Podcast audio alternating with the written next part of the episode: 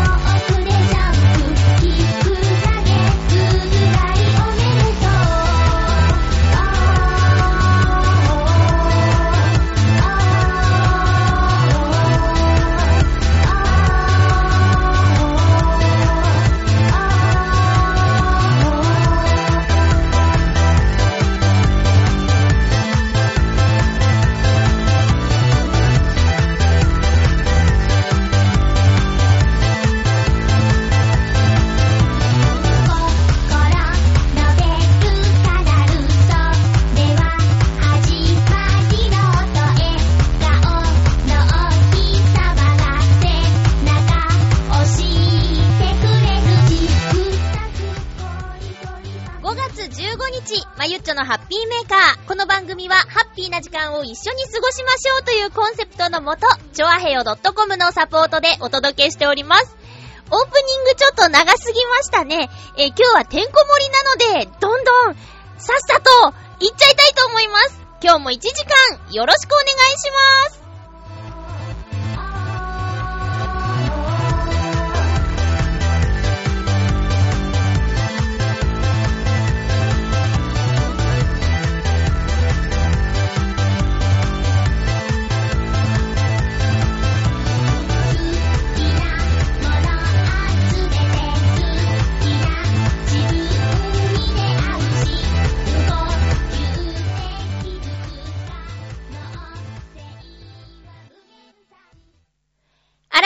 して、ハッピーまゆっちょこと、あませまゆです。今日も元気もりもりだよ皆さんメッセージどうもありがとうございます。なんでしょうね、最近ちょっと少なめ？って心配してたんですが、今日はなんだかドッカーンといっぱい届いちゃっています。嬉しい悲鳴です。キャーありがとうございます。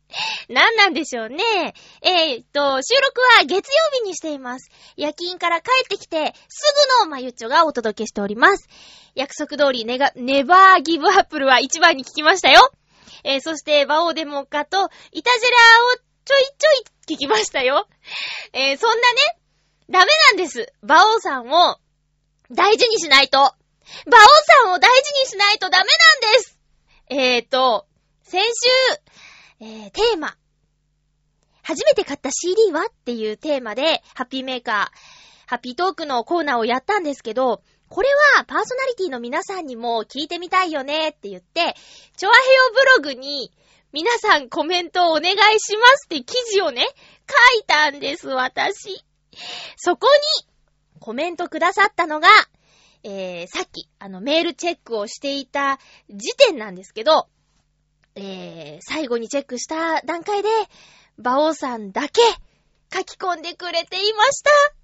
なんていいお兄さんなんでしょうね。皆さん、月曜配信番組は、バオデモカをごひいきにお願いいたします。数あるパーソナリティさんいる中で、バオさんだけが書き込んでくれたんですよ。嬉しいじゃないですか。さすが元同じ曜日。長い付き合いだけありますね。バオさん大好き ということで、バオさんの初めて買った CD は、えっ、と、裸の王様、あれタイトル忘れちゃった。とにかく CM ソングに使われていた、裸の王様がっていう歌を買ったんだって。かわいいよね。子供だからさ、やっぱり耳に入ってきて、好きなフレーズの曲を欲しいと思ったんでしょうね。ハッピーメーカーのリスナーさんは割と洋楽を買ったよっていう方が多かったので、あら、なんか、私、お子ちゃまかしらって思ってたけど、バオさんがお子ちゃまって言うんじゃないけどね。いや、なんか、似たような感覚の方もいて嬉しかったです。ということで、ちょっと冒頭からね、大興奮でしたけども、えっ、と、先週のテーマについて、補足でメッセージをいただいたりもしていますので、ご紹介します。私が、そう、コーナーの途中で、こう洋楽を買ってる人が多いけど、何歳ぐらいで初めての CD 買ったのかなっていう疑問に答えてくださった方は、ハッピーネーム、フクロウのキスさんです。ありがとうございます。まゆちょさん皆様、ハッピーハッピー？先週のテーマ、初めて買った CD について、私が初めて CD を買ったのは、小学校6年生か中学校1年生の時です。その当時は歌詞の意味もわからずに洋楽ばかり買っていました。その後は洋楽以外を買ったりするようにもなりましたが、それらよりも最初の頃に買った楽曲の方を今でも聴きます。では、ということでありがとうございます。私もやっぱり小学校の高学年の時に初めて買ったんですけどね、メインストリートエレクトリカルパレード。えー、同じぐらいだったんですね。この時はね、クラスメイトがバンド、バクっていうバンド知ってます？雑巾っていう歌歌ってたりするんですけど、あと、ピーターパンとか、僕たちだけの天国とか、で、その子に影響されて、バクを聴いてましたね。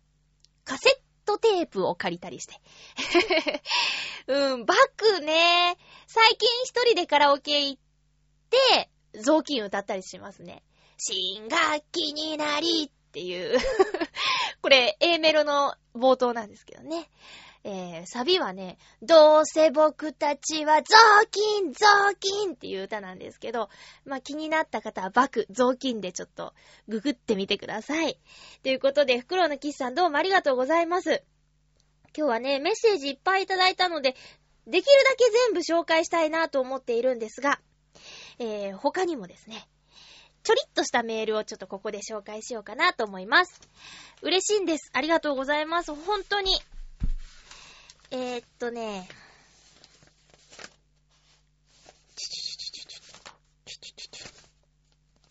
はい。ハッピーネームカズさん、ありがとうございます。まゆっちょ、ハッピー、ハッピー？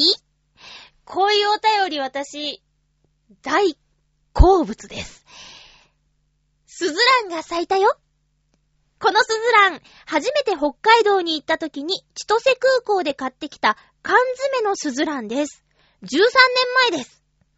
1年目、2年目と花をつけたのですが、その後は全く花をつけずに葉っぱだけ。そのスズランが今年咲きました小さくて可愛らしい花、小さなハッピー。来年も咲いてくれるかな？ということで、えー、カズさんから写真付きでメールをいただきましたが、本当に可愛いお花。メールではね、スズランって漢字で書いてくださってるんですけど、私は、なんとなくスズランってひらがななイメージなんですよ。スズランって、なんか丸っこいひらがなをいっぱい使ってるじゃないですか。なそれがね、こう、スズランの花の膨らみを連想させていいなって思うんですけど、本当に、絵はがきとか、写真展とかで見るような、ザ・スズランみたいな写真をね、送ってくださいました。もしよかったら、私のブログか、チョアヘヨのブログかで、アップしてもいいですかね？えー、せっかくならね、皆さんにも見てもらいたいし。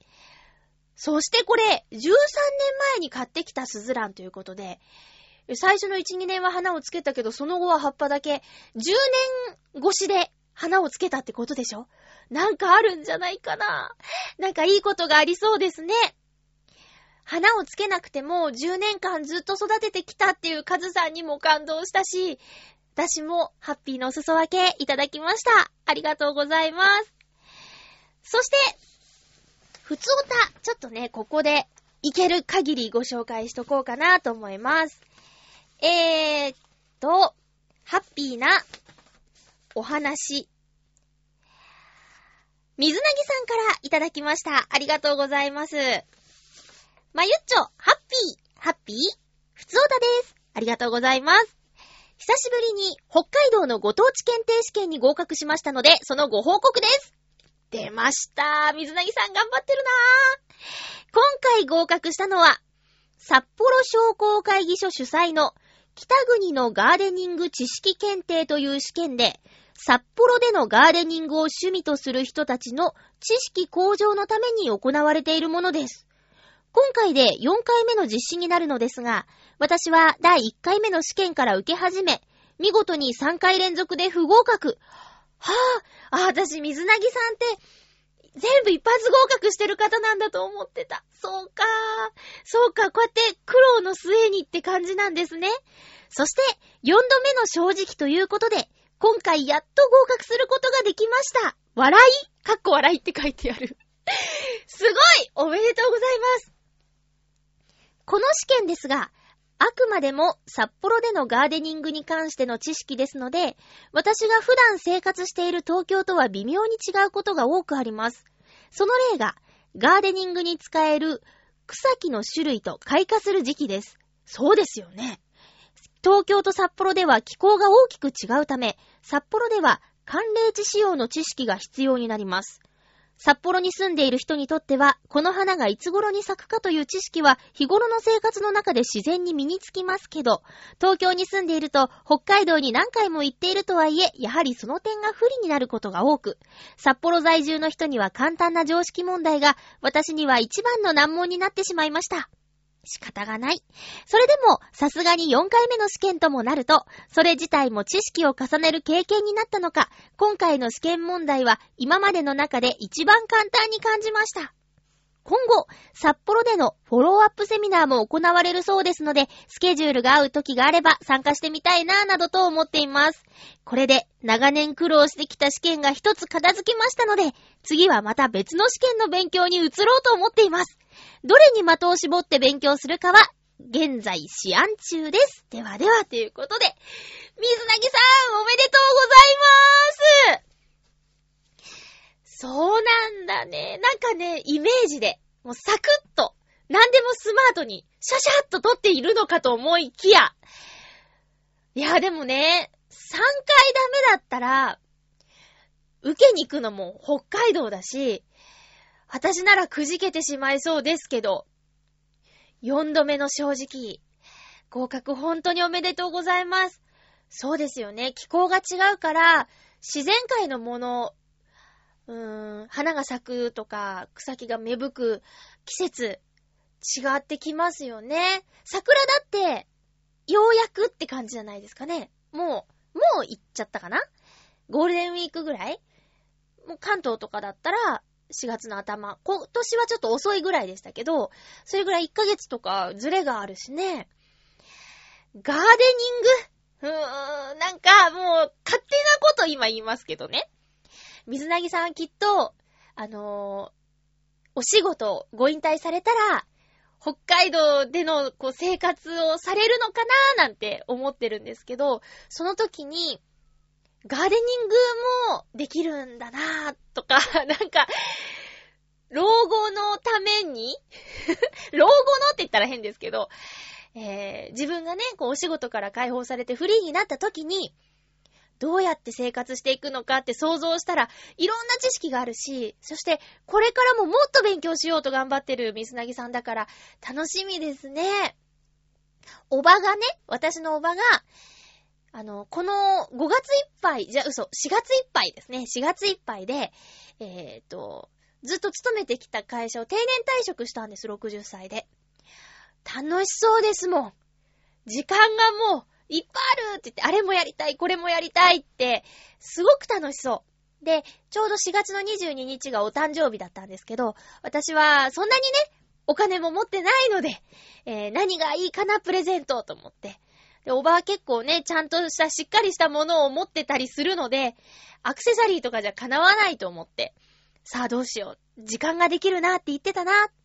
で、生け花とかをするので、花とかが好きで、で、私が選んだのは、えっ、ー、と、東京、関東近辺で行ける植物園とか、その草木が綺麗な公園のガイドブックと、あと美術が好きなので、えー、アート関係のその美術館とか画廊とかが載った本、その2冊をプレゼントしたら、すごく喜んでくれて、あの、よかったなと思いました。正解？うん、正解はないけど、まあ、喜んでもらえてよかったなと思いました。だから、もう、おばはね、これから毎日同じ時間に起きて同じ時間に、えー、電車に乗ってとかっていう生活じゃなくなって、これからいろんな楽しいことがあるんだろうなと思ったら、うーん、いいなと思って。私まだまだやりたいこといっぱいありますけどね。別の意味で。うん。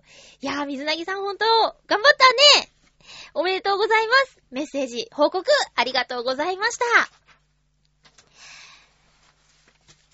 それでは、今日はね、ちょっとどうしよう。ペース配分がね、うまくいくかわからない。あ、もう15分じゃないか。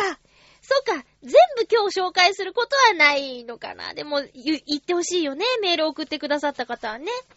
読んでくれよって感じだよね。ただね、ちょっと今日頭でやりたいコーナーがあるんですの。いいですかね。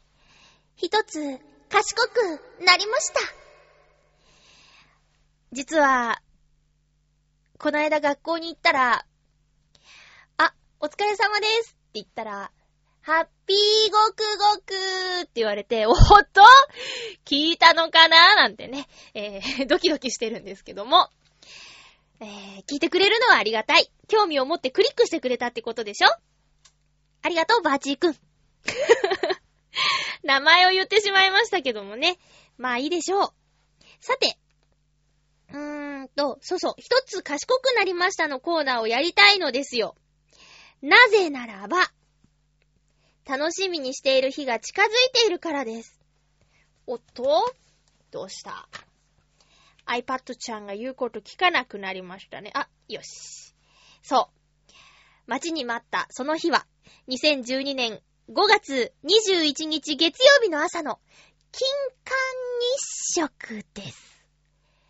もうね、テレビとか、まあ雑誌？雑誌で私は見てないけど、テレビとかで、いろんな、えー、情報でね、皆さん耳にしている、また見ていると思うんですが、金環日食。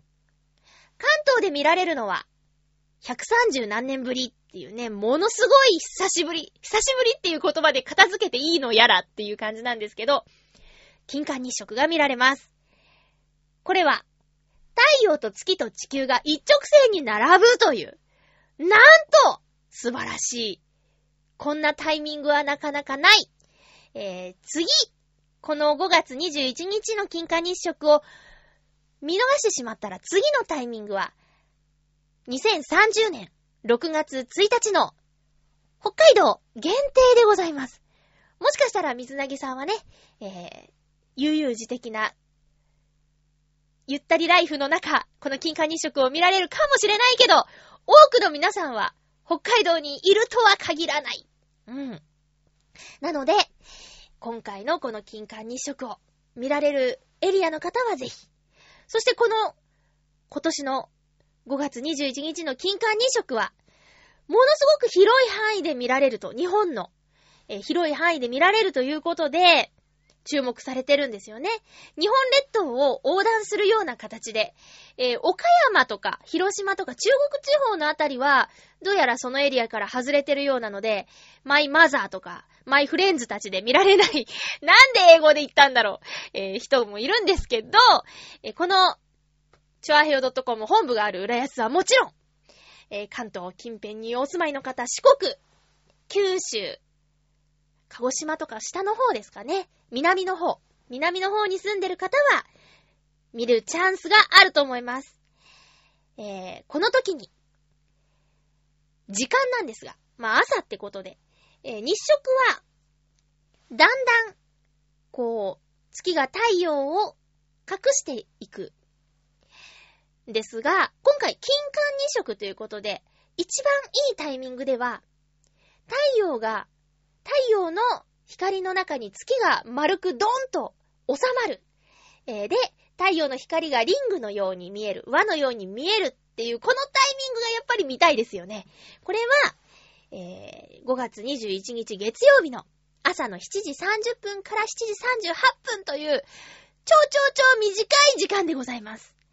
この日のために、会社の近くにホテルを取ろうと思っているという方が、えー、ツイッターの中に、え、いらっしゃったりしてね。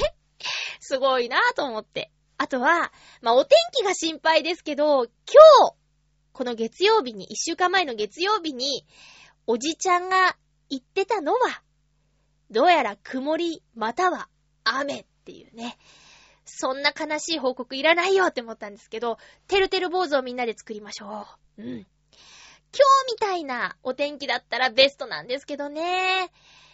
で、もうこのツアーはいっぱいだと思うんですけど、なんと、曇りなんか吹き飛ばしちまえっていう感じで、飛行機から金環日食を見ようじゃないかっていうツアーもあったらしいんです。これテレビで見て知ったんですけど、もちろん私はそこに参加するような経済状況ではないですけども。まあ、羨ましいですよね。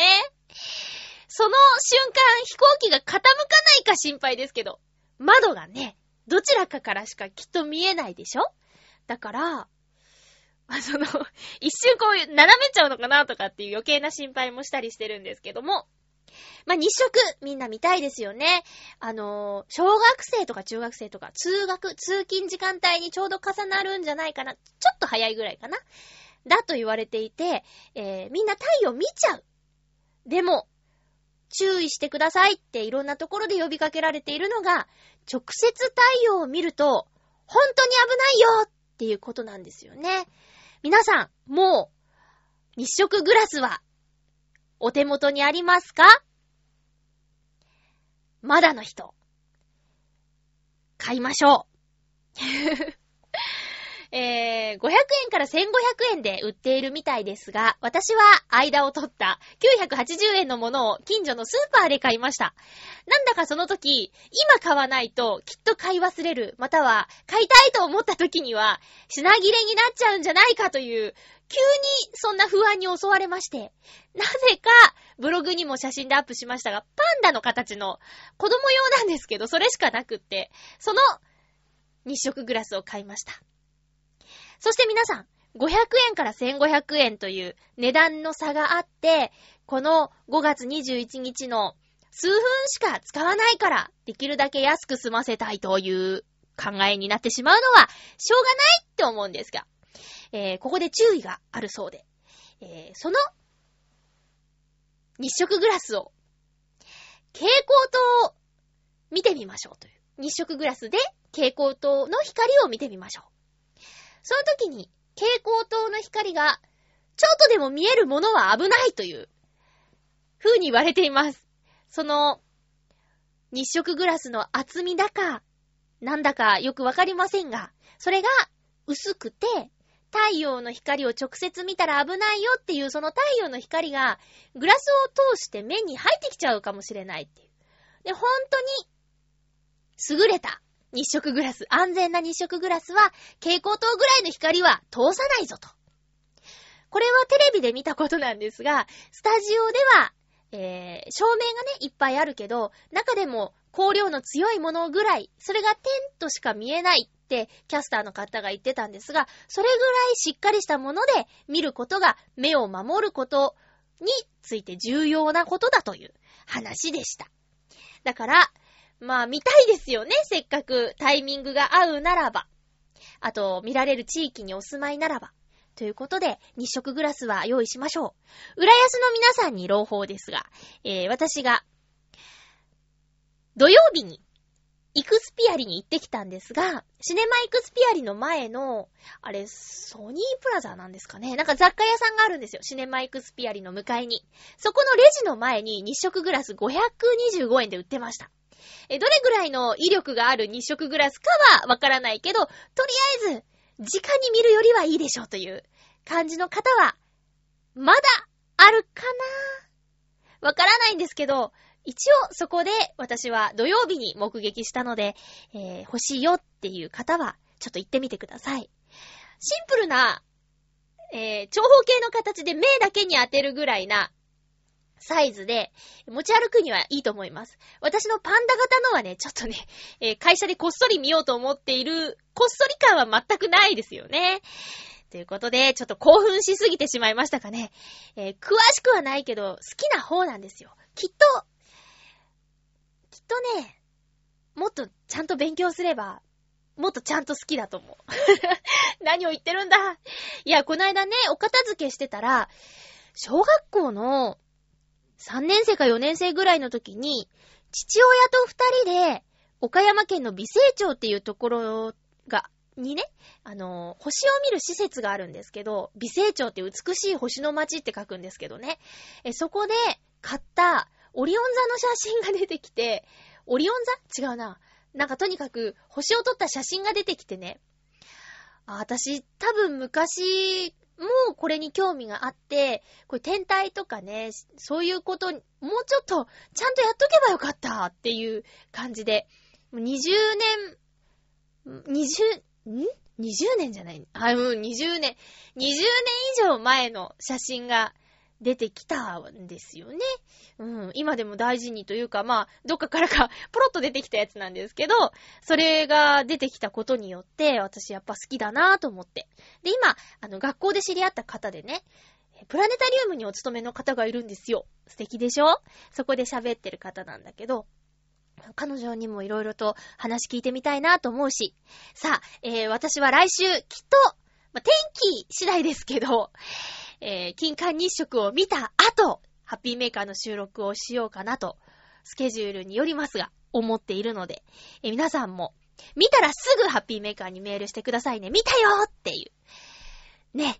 えー、来週はちょっとその話でもしましょうよ。ということで、一つ賢くなりましたでは、金環日食を見るときの注意について、ちょっとお話しさせていただきました。今更な感じもあるかもしれないけど、もしかしたら知らない方もいるかもなと思って、えー、まゆっちょ目線で、まゆっちょテンションでお送りしました。ということで、一つ賢くなりましたのコーナーでした。ちょっとね、時間がかなりオーバーしてるので、ハッピーごくごくしません。確か先週もしませんって言ったんですけど、用意はしてあるんです。今日はごくごく。飲みたいなちょっとじゃあ来週また別のものにしてこれは飲んじゃうことにします。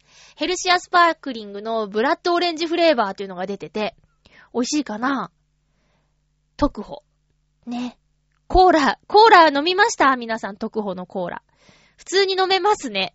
なんか、このヘルシア系って苦いのが多いけど、コーラも苦いのかなって思ったけど、全然そんなことなくて、あ、また脱線してる。ということで、一つ賢くなりましたのコーナーでした。ハッピートークなんだろう、時間って過ぎるのが早いですね。ハッピートークも今週いっぱいメッセージいただいてるんです。ありがとうございます。今日のテーマは、あなたのテンションアップアイテムということで皆さん、ありがとう。本当にありがとうね。メッセージご紹介しましょう。よいしょ、よいしょ。ハッピーネーム、七星さん、ありがとうございます。まゆっちょハッピー、ハッピー？テンションアップアイテムですが、好きな音楽、主にドラマやアニメで使われているインストロメンタルな曲を聴くことでしょうか？ごめん。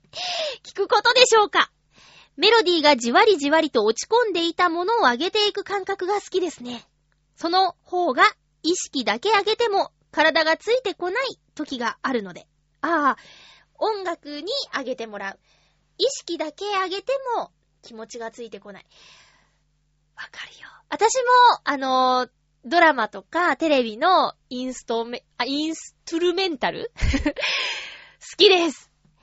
あの、なんだろうなあ、情熱大陸の博士太郎さんの、チャッチャッチャーチャッチャーチャッチャッチャーチャッチャッチャッチャーってやつあるでしょあれをね、生で聞いたことあるんです。あ、博士太郎じゃないけど、わずきえみさんのね、エミューさんっていう方でね、バイオリニストさんがいるんですけど、あの、クラシックを勉強されてて、でも今、ポップの音楽の、えー、サポートとかをいっぱいしてる方なんですけど、キュートでお話ししたら、ちょっと、天然で でもバイオリンの腕は抜群で、そういうね、わずきえみさんっていう人がいるんですけど、彼女がね、あの曲を、あ、多分タイトルあるけど忘れちゃった。あれをね、こう、すごい間近で聞かせてもらったの。で、基礎がしっかりしてる人だからね、やっぱすごいんだよね。で、顔がね、ピッて変わるんですよ。いつもはヘニャーンって笑うんですけど、すごい綺麗なお姉さんなんだけど、もうね、演奏してる時のあの、キリリっていう感じがね、たまらない。ギャップですよね、やっぱり。素敵なのはギャップ。特に何が好きですか？テンション上がるって言ったらやっぱり、なんか、古畑任三郎のオープニングとかですかね。私、大好きで買ってあるドラマのサントラって言ったら王様のレストラン。王様のレストランはとっても大好きで、えー、サントラはもちろん DVD ボックスも買っちゃいました。今ね、浦安、まあ、関東では、夕方、えー、結婚できない男っていうドラマの再放送してるんですけど、あれもね、大好き。なんか、なんだろうな、ぼよーんとした感じの BGM がいっぱいあるんだけどね。BGM いいですよね。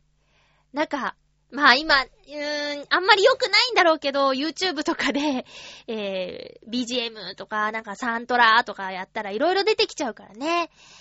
えー、聞いてます。うん、いけないことだったら申し訳ない。変えよっていう話だもんね。でもこう、なんか暇つぶしって言ったらなんですけど、何かこう、ブログを書いたりしてて、ちょっと音が欲しいなーっていう時とかに、えー、流したりしてます。七星さんの特にお気に入りのものは何なんでしょうかね？気になるメッセージどうもありがとうございました。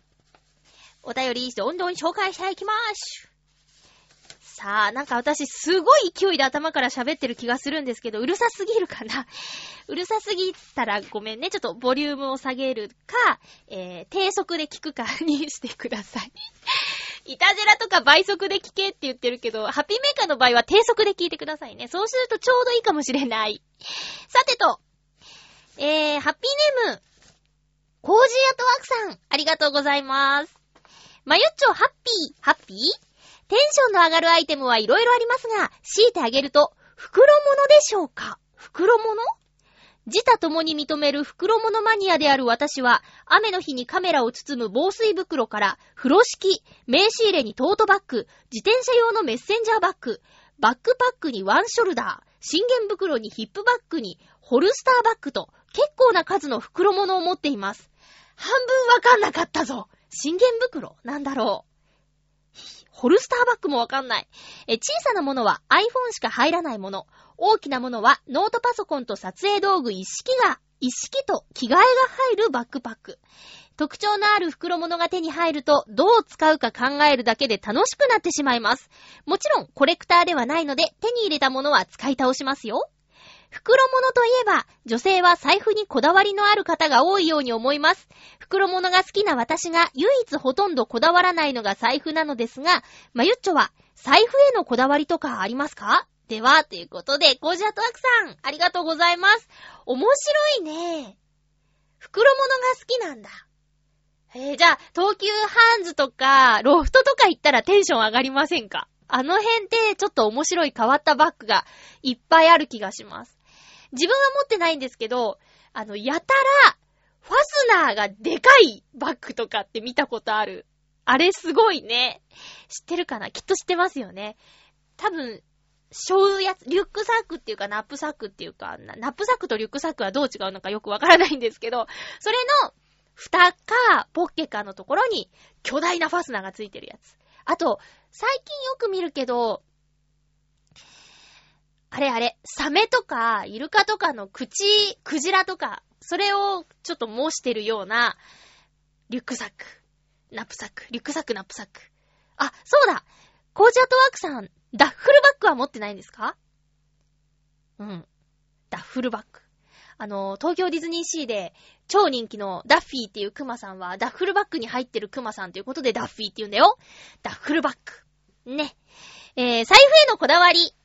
うーん。あ、そういえばね、最近財布がね、破壊されそう。うん、違う違う違う。壊れかけの財布。壊れかけの財布って感じで、ちょっと財布がね 壊れかけてるんですよ。えー、今はね、地味です、私すごく。財布で、なんか、可愛らしいのを持った経験はないな。好きな色が焦げ茶色とか茶色とか、そういうやつなので、つい財布もそうなっちゃってたんですけど、えーとね、こだわりといえば、あの、コイン入れるところがボックス型になるやつが好きですね。うん。こだわりといえばそれぐらいかなあと色。で、まあ、壊れかけてるので、新調しようかなと思ってて、で、誕生日が近いし、ちょっと、奮発？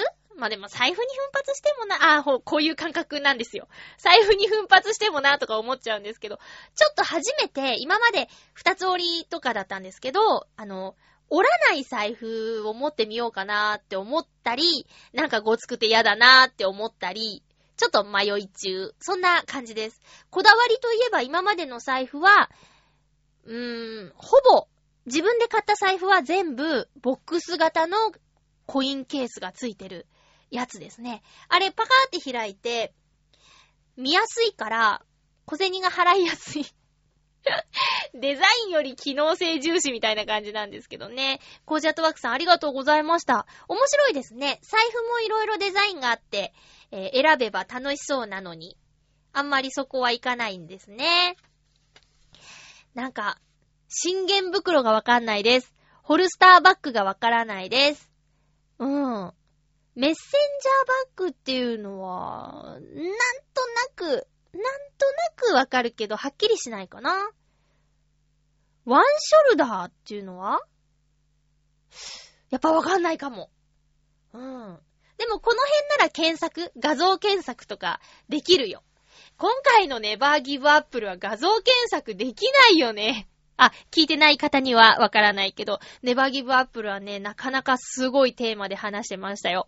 気になる方はぜひ、月曜配信、各週、えー、配信ネバーギブアップル聞いてくださいね。えー、コージャットワークさん、ありがとうございました。お、281028さん、ツイッターにありがとうございます。まゆっちょハッピー、ハッピー？私のテンションアップアイテムはゲーム音楽です。お、七星さんと近いかな？プレイしたことのあるアクションゲームやシューティングゲームなどの音楽を聴くと、プレイ中の感覚を思い出して気合が入ります。聴きすぎると、どっと疲れるので注意が必要です。ドリンク剤みたいですね。笑いっていうことでありがとうございます。音楽はテンション上げられるよね。私もね、ちょっとなんか、重い空気だなって自分が思ったら、TM レボリューションのテケテケした音楽を聴いたりしますね。あとは、うーん、そうね。ま、いろいろ聞きますよ。えっと、ソニーのウォークマンの中にいっぱい入れてて、聞きますね。ドーンと、ドーンと聞きます。今度ちょっとお気に入りセレクションファイルを作ろうかな。ファイル、ファイルじゃん、フォルダを作りたいなと思いながら全然、えー、好きな曲をティリリリリーって探して再生している毎日です。えー、っと、ハッピーネーム、カズさん、ありがとうございます。まゆっちょハッピー、ハッピー？テンションアップアイテムは、ライブ DVD。ライブはテンション上がるねー。会場でのテンションを100とすると、DVD は10かな？会場での100が半端なくハイテンションだからね。10と言っても結構テンション上がってるよ。同じ曲でも CD で聴いている時よりも乗っているからね。映像の力は大きいね。そして DVD を見たら会場に行きたくなっちゃうんですよね。SKE の公演に行きたいチケ戦、かっこ、チケット抽選、全敗です。人気なんだね。ゆこちゃんはラルクのライブに行ったみたいだね。くー、ライブに行けるなんて羨ましいまゆちょはライブに行ったりしますか？ライブ DVD 持ってる？カズさんありがとうございます。うーん、最近行ってないな。お友達のライブ、ライブハウス、小さい、えー、場所とかだったら行くけど、あのー、あれでしょ？こう、なんだっけ、武道館とか、東京ドームとか、そういう感じの、ですよね、これで言うライブって。うーん、行ってないなぁ。最後に行ったのはね、わぁ、もうずいぶん前ですけど、ラグフェアっていうグループ皆さん知ってますか？私アカペラが好きなんですけどね。えー、最近のアカペラは、なんだっけネプチューンが司会やってる、ハモネプハモネプっていうコーナーで出てきた、えー、おっくんっていう、ボイスパーカッションがすごい人が参加していたラグフェアっていうグループがいるんですけど、彼らのライブにトントントンと行ったのが最後で、ずいぶん行ってないなその前は TM レボリューショングレイですかね。行ってみたいのは平井堅とかあと、最近ちょっと逃しちゃったライブがあります。5月26日、私誕生日の日に、ミスター・チルドレンさんが、えー、20周年、デビュー20周年を迎えたミスター・チルドレンさんがですね、ライブをするらしいんですけど、1枚余ってたのにーって、まゆちゃんファンだったのっていうのを Facebook でやりとりをしまして。行きたかったぜー。えー、全然ワイルドじゃないぜー。いやいやいや、あの、行きたいですね。ミスターチルドレン大好き。あ、行ってないです、最近。でも行きたいです。例えば、行って楽しそうなのは、ミーハーかもしんないけど、 SMAP のライブって楽しいって聞きますね。まあなんかその、ジャニーズ系のショーチックなやつあとは、ドリカムワンダーランドとかもなんか凄そうだね。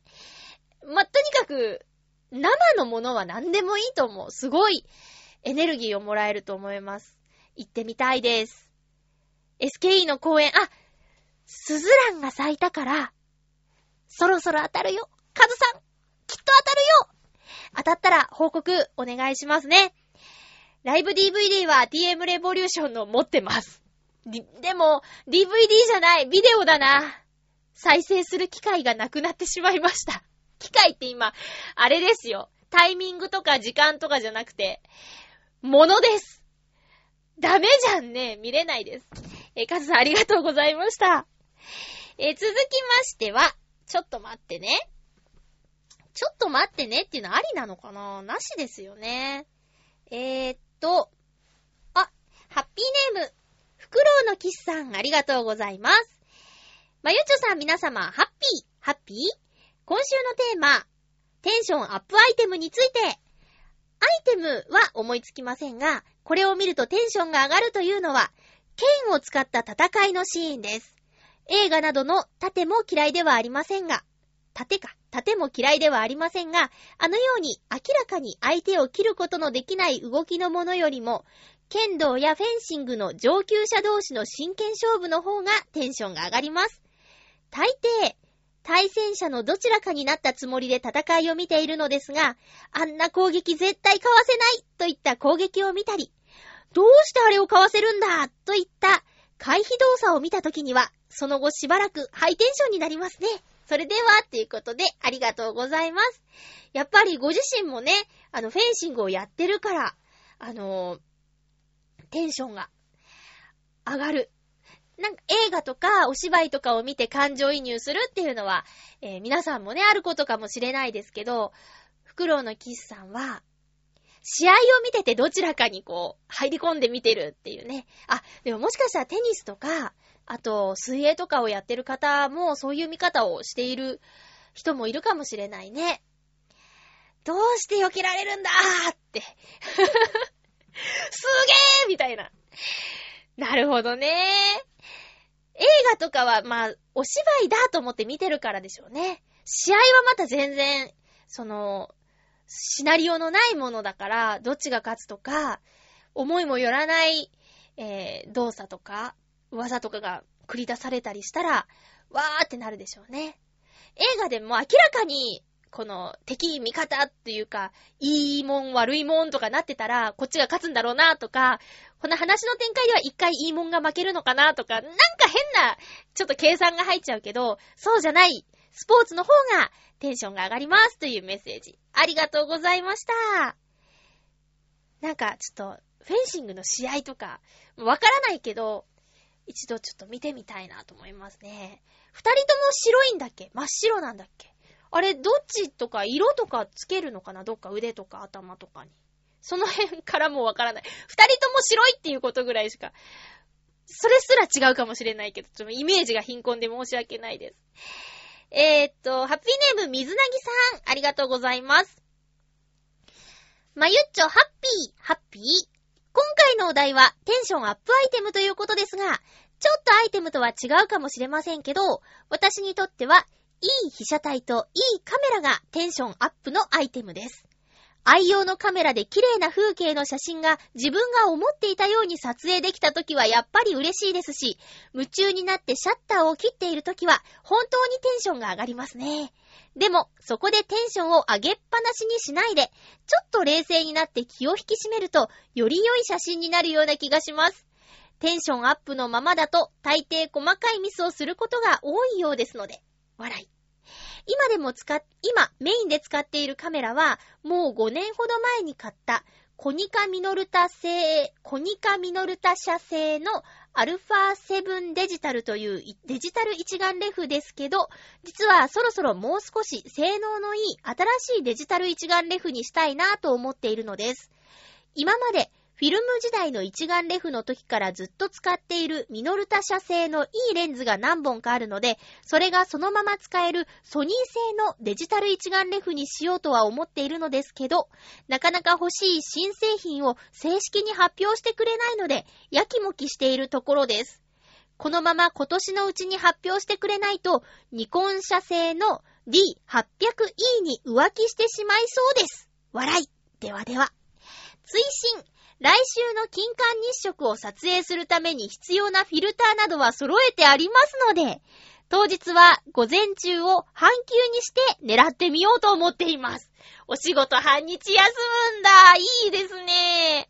水なぎさんありがとうございます。なんかカメラにお詳しいけど、コージアトワークさんと話が合うかな？ぶつかるかな？好きなものがこうね、もう詳しすぎる人同士はこう、うまくいくか、ドンドンドンってなるかな、どっちかだよね。でも、なんかせっかくだからさ、お二人交流できたらいいね。これ、これいいですよとか、これいいですよねとかっていう話に発展したらいいよね。写真好きあ、ハッピーメーカー写真部とか作ります？私、ちょっと、あの、研究生で入れていただきたいんですけど。ハッピーメ写真部。ねえ。作りたいなぁ。えー、水なぎさんどうもありがとうございます。水なぎさんはあの、コンクールとかにもね、出品してて、あの、なんだ、観光のチラシとかに採用されたりとかね、パネル展とかもあったりするじゃないですか。受賞者さんの、受賞者さんの、言いにくい、受賞者さんのね。えー、水なぎさんの写真また楽しみにしています。金環日食。えー、あの、ダイヤモンドになる瞬間とか撮れたらすごいね。期待してますよ、水なぎさん。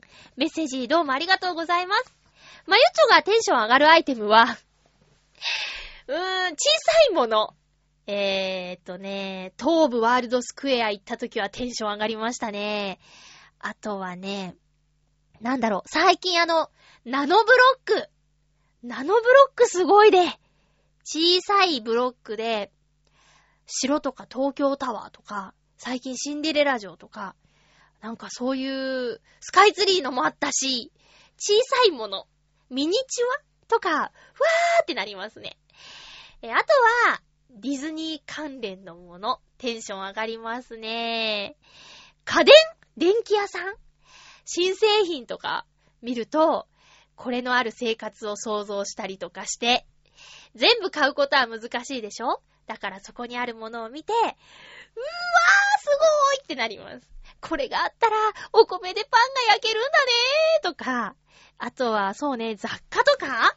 やっぱそういうものですね。小さいものがね、好きですね。それを見て、想像して遊ぶ。テンション上がります。でも今日聞いてた、あの、音楽も確かにテンションが上がりますね。えー、何か、そう自分の中で元気がないなっていう時に、これがあればちょっと浮上できるよっていうものがあったら、それをね、いっぱい用意、ストックしとくと、いつでも元気にいられるかななんて思います。えー、ということで、今日はハッピートークのコーナーにたくさんメッセージ本当にありがとうございました。駆け足で紹介することになっちゃって、本当に申し訳ないです。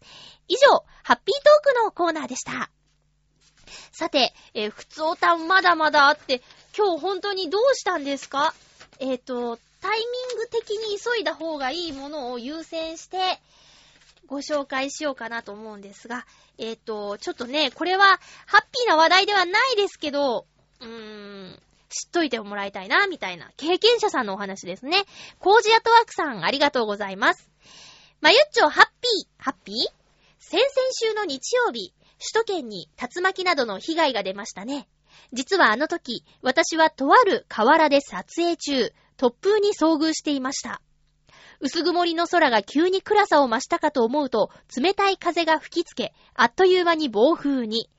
目の前にいた猫は風に煽られてまっすぐに走れず、丸く円を描くようにして草むらへと逃げ込み、私のメガネは風で飛ばされ、地面を滑っておよそ15メートル先の柵に引っかかってようやく止まるという状態。私自身もまっすぐ歩くことができず、突風に突き飛ばされるようにつんのめってしまう始末で、コンクリート製のテポラポットな、テトラポットの間に避難して事なきを得ました。都内の突風はまだ竜巻というほどではなかったようですが、それでも台風並みの風が一気に押し寄せ、30分ほどで嘘のように去っていきました。改めて自然の力を目の当たりにした思いです。まゆちょは最近自然の猛威を感じたことありますか？では、ということで、コージアットワークさん、ありがとうございます。これはでも危なかったですね。うーん、メガネは、傷がついちゃったんじゃない？風に飛ばされて15メートルでしょ？レンズに傷がいっちゃったような。まあでも、うーん、うーん、傷ついたメガネは痛いかもしれないけど、体が無事でよかったですね。この時私は家にいまして、えーと、外にいなかったのと、あと、確か、浦安は、えー、と、大きな被害もなく、ちょっと、北を通り抜けていったんですよ。浦安より。うん。だから、氷がすごかったとか、あと、ね、えー、茨城県だっけ？栃木県の方で、被害がね、大きかったでしょ？あの、テレビのニュースとかで見た方もいると思うんですけど、まあ、でも、どういう進路で来るかなんてわからないし、うーん、怖いね。逃げろって言ったって、お家とかもさ、もう、なんだろうな。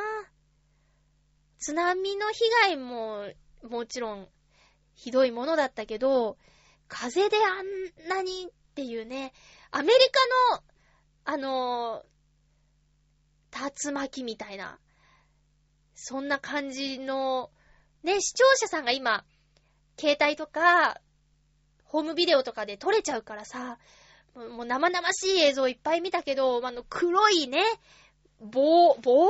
うん。黒い柱がね、わーって迫ってきて、こっち来る、こっち来るって、ここ来るぞーなんていう声とともにさ、バリバリーとか言って、怖いなと思いました。自然の猛威。あのー雨雲レーダーを、えー、東京アメッシュっていう、パソコンでは東京アメッシュっていうサイトとか、アプリでは、あの、東京アメッシュっていうアプリがあって、それで見ることができるんですけど、だいたい雨雲が、あ、じゃあ南から来て、こっちに流れてってっていうのが、だいたい読めたりするんですけど、えー、最近はね、その、雨量の強い雨雲が、急にパッて現れるんですよね。え、なに突然、突然真っ赤なとか黄色いレーダーが現れたみたいな感じで、だから逃げようがなかったりね、えー、雨でも。あとはそうね、これからなんか降りそうっていう時に、えー、と、ナレーションの収録に行かなきゃいけなくって、一応約束の時間があったんですけど、スタッフさんが気を利かせてくれて、まあ、あんまり遠くもないんで、近くなので、ちょっとじゃあ雨が過ぎるの待ちましょうって言ってくれて、えー、助けられたりとか、だからまあ、そういうね、今は情報を何とかして得て、最善のできることをして、なるべく身を守ることかな。難しいけどね。わかんないもん、本当に。なんかね、地震が、余震が続いて怖かった時に、私、あの、ほんともう、ダメだと思って、怖くて怖くて、毎日過ごせないやって思っちゃった時があって、その時にね、えっ、と、意味合いは違う使われ方だったけど、あの、素敵な宇宙船地球号っていうね、テレビのタイトルかななんかそういうのがあって、それを、ちょっと変換して、そうか私たちは、地球っていう宇宙船に乗ってるんだ。で、飛行機だって乱気流に揺れることあるだろ？だから、宇宙船だって揺れるんだねっていう風に思い込んでなんとか予診をやり過ごしたっていう時期がありましたね。だから今も、まあ、スターウォーズとか最近見たからなんですけど、もしそういう竜巻とか何か自然のね、人間の力ではどうしようもないことが起こってしまった時は、そう、身を最大限守った上で、ある程度は宇宙船に乗ってるんだから、外からの攻撃とかね、エンジントラブルとか、いろいろあるよねって思わないと、もう怖がってばっかりいても、毎日ね、しんどいからなーって、なんとか考えを変換または発展させていくしかないなーっていうのが最近の私です。本当はもう昇進者で怖くて怖くてしょうがないんだけど、外出もできないじゃないですか。出先でそういうのに巻き込まれたら家に帰れないんじゃないかとか、大事な人に会えないんじゃないかとか、そういうことを思ったらもう何にもできなくなっちゃうから、ある程度は、よしと腹をくくって、やっていくしかないなって思いました。ちょっと長くなっちゃったけどね。皆さん、あの、もし、身近な人に被害があった方とかいたら、なんか不謹慎なように聞こえてしまったかもしれないですけども、あの、えー、身近で助けを求めてる方がいたら、えー、なるべく、助けて、うん、あげてください。いやいや、なんか、こういう話は私、下手くそですね。なんかね、そう、そうなんですよ。ごめんなさいね。さあ、もう一つ、ちょっと早い方がいいかなっていうお便り。もしかしたらちょっと、あー、でも超えちゃうなぁ超えちゃうなぁ超えてもいい？ちょっとハッピーメーカーあんま超えることないんですけど、ちょっと、ちょっと、あー、うん。えー、ちょっと、超えるかもしれませんが、ハッピーネーム、えー、と、281028さんありがとうございます。まゆっちょ、ハッピー、ハッピー？勝手に新コーナー、教えてあませ先生って書いてあるんですけど、これ、まゆっちょ先生に書いてもいいですか？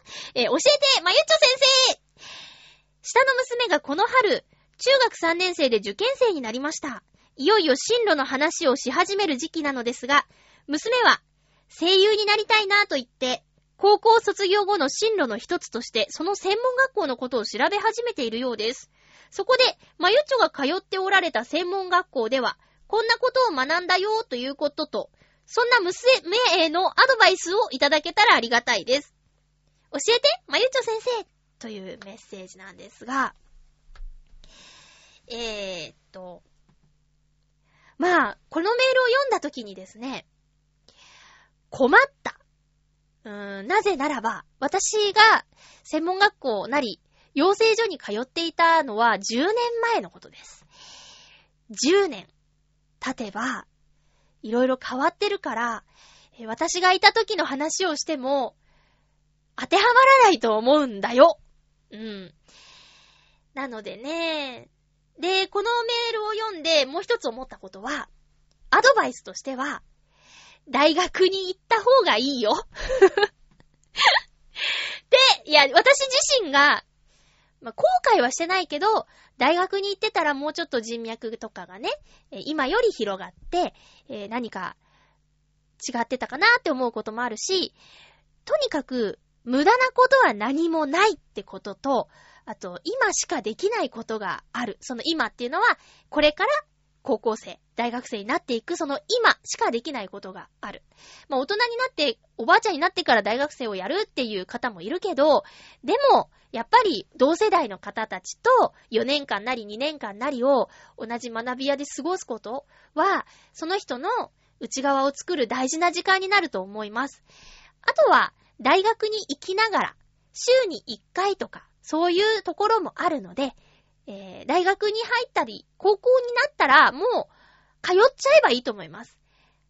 声優さんなら、特にアニメやゲームをやりたいんだったら、若くて、可愛くて、えー、そういう方がいい、早い方が絶対いいって、えー、私は思いますので、もちろん経験とかね、その、年を重ねて出るいいところっていうのもあると思うんですけど、とりあえずは、えー、どんな世界なのか知ること、その世界を知って、自分はどうやっていけるのか、ビジョンが見えるかどうか、そうじゃないと、お父さん、娘さんが、まゆっちょみたいになっちゃうよ。もうすぐ33になるのに、深夜アルバイトをしています。え声だけで食っているなんてとてもじゃないけど言えません。え、ローカルのお仕事しかできてないし、まあ今声優さんでもないしね。え、そんな、なんか、ね、年をとって、30も超えて、えー、こういう感じでもいいのかどうか。